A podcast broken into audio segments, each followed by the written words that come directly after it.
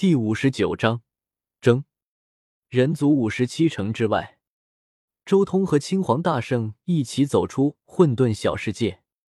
青黄大圣道：“这一处混沌小世界极其珍贵，多了这一处小世界，我们人族的底蕴又要增长许多。我替未来人族感谢你，前辈过誉。我亦是人族的一员，人族强盛亦合我心。”周通道。青黄大圣仔细的看了看周通，道：“没想到这一世的苍天霸体竟然和以往截然不同。作为人族古路的护道人，青黄大圣自然很清楚历届的苍天霸体是什么德行。他可以负责任的说，历代的苍天霸体都是唯血脉独尊的那种，一个个几乎都不把自己当做人族，想要彻底将这一脉从人族之中独立出来。”就和历史上的神族一样，霸道成性，自大成狂，实在是难得碰到一个像周通这种想法这么另类的苍天霸体。其实，许多修士在通过人族五十城之后，都会选择前往其他古路，尝试与不同古路的天教碰撞。沉默了一阵，青黄大圣忽然说道：“前辈希望我离开人族古路。”周通笑道。就算你不离开，估计后面的道路也对你没什么提升效果了。青黄大圣颇为无语：“你带着青帝兵出来，谁敢拦你？人族古路上，所有人都要躲着你，你继续待在这里还有什么效果？而且放任你这么个带着帝兵的人在人族古路上，对其他天骄可是大大的不利。与其这样，倒不如让你去祸害其他种族的古路。”至少还能打出人族的威风出去。现在其他古路就有人在人族古路上行走，比如神族的一位天骄就一直在人族古路行走，还闯出了一个女神的称号。说着，青黄大圣继续说道：“顺便再告诉你一个消息，据我所知，神族古路六十城附近发现了一处藏经洞，不知是阿弥陀佛大帝遗留，还是太阴人皇所留。”不知你愿不愿意走一趟？这是裸的利诱了。青黄大圣相信，走上人族古路的修士，但凡听到了阿弥陀佛和太阴人皇的消息，肯定都坐不住，一定会去探个究竟。阿弥陀佛大帝还有太阴人皇？周通一愣，难道太阴人皇的神旗粘在神族古路那边？如果我不在这里？不知前辈会通知谁？周通沉声问道。你如果不在这里，这个消息通知的人自然是人王和大魔神他们几个。青黄大圣笑道：“通向那最终关卡的路径有无数条，人族古路是一条，但还有妖族古路、神族古路，甚至就连人丁稀少的圣灵一脉也有一条道路。各条古路之间也是存在竞争的。”其他古路的天骄修士时常会来我们人族古路试炼，抢夺我们人族的造化。我们人族自然也会让一些天骄去其他的古路，抢夺他们的造化。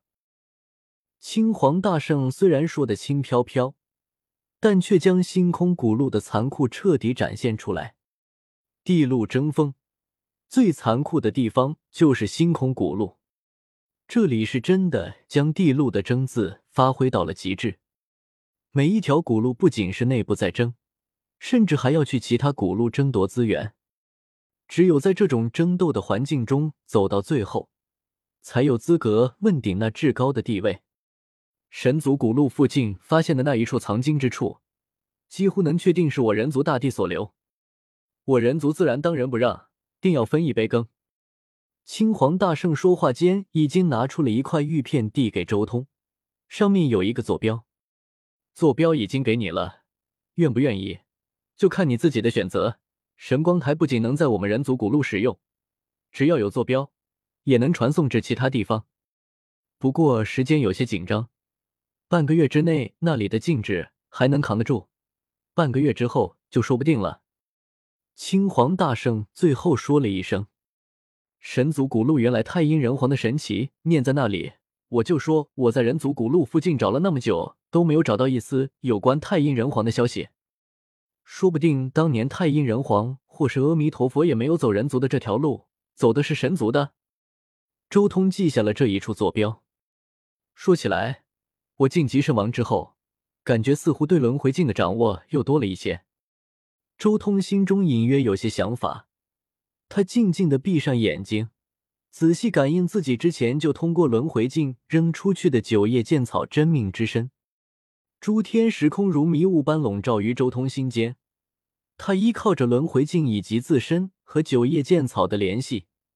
隐隐约约、模模糊糊的感知到了一些什么，他能感知到自己的九叶剑草真命之身似乎真的一直扎根在某个未知的地方，独自成长。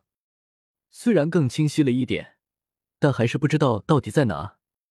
周通还是有些无语了，自己这个九叶剑草真命，该不会和仙古时期的那株九叶剑草一样，一直扎根在某个地方，然后一辈子都不移动一丝一毫吧？或许我再轮回一条真命，能多看出一些什么。周通对此倒是没有太多的顾忌，想到就直接做了。他看向自己十洞天神环的一个角落，那里有着自己的另一条真命雷帝。走你！周通直接催动轮回镜，嗡！几乎是一瞬间，周通浑身的胜利都被轮回镜吞吸一空。紧接着，一道绚烂的光辉从轮回镜的镜面上射出，落在了雷帝之上。悄无声息间，雷帝化作光，消失在了十洞天神环之中。整个过程和当初九叶剑草消失的时候一模一样。我在圣人阶段催动轮回镜需要消耗全身的圣力，圣王阶段还是需要全身圣力。周通有些无语，而且这种模糊的感觉。简直和九叶剑草的情况一模一样。他很清楚这种迹象代表着什么，这代表着自己如今不仅没有触及轮回镜真正的核心，甚至还没有真正摸清楚这件神器的使用方法。我就不信这个邪了！圣王不行，那就大圣；大圣不行，就大帝。周通心中有些发狠，一定要弄清楚轮回镜这玩意到底怎么用。另一边。青黄大圣将坐标交给周通，最后也离去了。至此，周通和帝天以及五十七城接引使之间的一切恩怨，都在这一座城池落下了帷幕。诸天骄也纷纷将消息传递向古路深处。这一日，整个人族古路都在剧烈震荡，前路后路都闻霸体之名，以一敌三，一战击杀帝天、青石仙子以及五十七城接引使。霸王之名震动古路，这是一股极其可怕的风暴，搅动了整个人族古路无尽风云。之前周通的存在也只是让前路的天骄认为他也和帝天他们一样，都是在竞逐这条古路最强者。但如今这一战的结果却令所有人瞠目结舌。从某种意义上来说，这一战完全改变了人族古路的格局。帝天和青狮仙子陨落，和帝天一直争锋的大魔神也不得不避开霸王，进入了一些支路，不敢继续在主路上晃悠了。至此，人族古路为霸王独尊，雄视天下。